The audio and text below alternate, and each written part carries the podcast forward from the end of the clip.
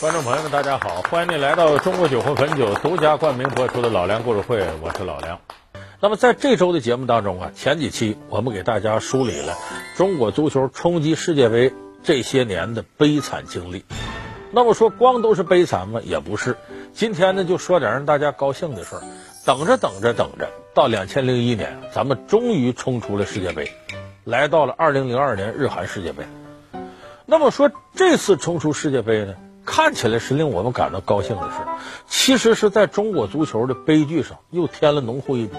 为什么呢？中国足球曾多少次让我们的表情凝固在这些瞬间？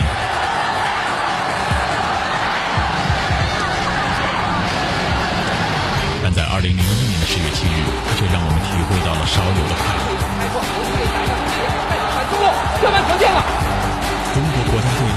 首次打入世界杯决赛阶段，圆了全中国人四十四年的梦。这一刻将永远深刻在每一位中国人的心中。原因并不仅仅是历史的突破，而是它成为了中国足球的导火索，使我们看到了光环背后的猜忌、阴谋，甚至背叛。本期老梁故事会将为您讲述出现引爆中国足球。比方说，我们中国假如说人口就那么几百万，国土面积就那么点儿，跟个小县城那么大，你就不会想着冲世界杯这事儿。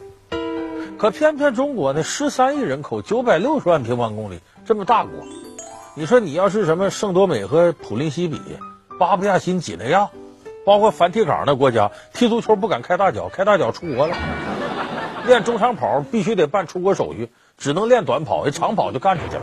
这个你要这样的话，人就不在乎了。偏偏中国是这样一种状况，而且别的体育项目又那么优秀。那北京奥运会五十一块金牌，所以在这个时候，让你偶尔的成功一次，让你想，咱不是没这能力，可有这能力，有这条件，最后这些年还这么悲壮，你想想，这才是真正惨。所以我说呀，两千零二年世界杯咱们出去了。在我看，还不如没出去呢，掩盖了好多问题。咱们历次冲击世界杯，都感觉这个进程啊比较悲壮，最后输的稀里糊涂。那么这届中国靠什么蒙出世界杯呢？那么其实准确说叫抽出世界杯，不叫冲出世界杯。抽签结果你看，同样是十强赛，中国这组是什么呢？傲慢。